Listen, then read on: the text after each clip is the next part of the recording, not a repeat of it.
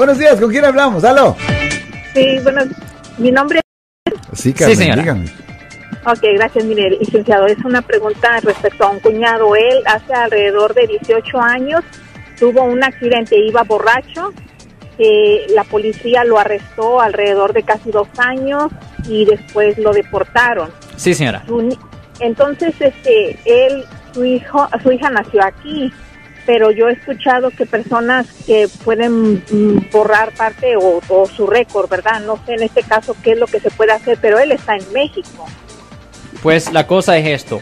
Ah, si la persona ya ha hecho todo lo que tenía que haber hecho, si la persona ya ah, sirvió su sentencia por su caso penal, si la persona ha pagado todas sus multas, si la persona ha hecho, por ejemplo, en un caso de manejar bajo la influencia, si la persona terminó la escuela de ah, manejar bajo la influencia hizo todo lo que el juez lo ordenó hacer, ah, sí se puede hacer una limpieza ah, bajo el Código Penal sección 1203.4 y la presencia física de él no es mandatoria para hacer la limpieza de la convicción, pero como dije previamente, para poder hacer esa limpieza es necesario enseñar que él ah, ya pagó todas sus multas y ah, terminó su tiempo de probación con éxito sin cometer otra falta y que terminó su escuela de DUI, señora.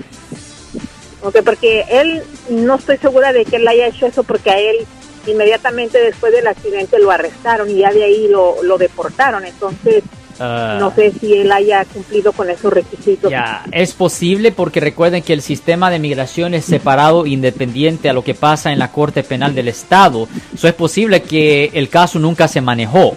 Es posible que él fue arrestado, le presentaron cargos penales en la Corte del Estado, pero porque migración lo agarró y él fue deportado, es posible que nunca se presentó a la Corte. Y si eso es verdad, él tiene una orden de arresto y el caso se tuviera que ah, manejar antes de poder hacer una limpieza de una convicción. En efecto, no calificara todavía.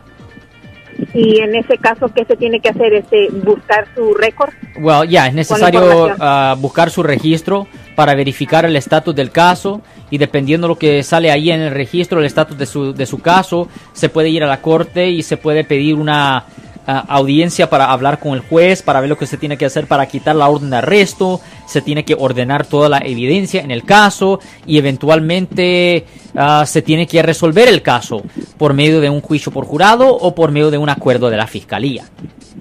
Ok. Ah, Bueno, un poco complicado, ¿verdad? Y más porque no está aquí, pues él. Ya, está en e- México. eso complica mucho más. La persona no está aquí físicamente y se tiene que manejar el caso. Eso sí complica la situación, señora. Ok. Bueno, pues muchísimas gracias, licenciado. Y Sí, señora. saludos para ustedes. Ok, Ten buen día, señora. La mejor de la suerte. Muchas gracias, señora. Yo soy el abogado Alexander Cross. Nosotros somos abogados de defensa criminal. That's right. Le ayudamos a las personas que han sido arrestadas y acusadas por haber cometido delitos. Si alguien en su familia o si un amigo suyo ha sido arrestado o acusado, llámanos para hacer una cita gratis. Llámenos para hacer una cita. Ese número es el 1-800-530-1800. Estamos aquí en toda la área de la Bahía.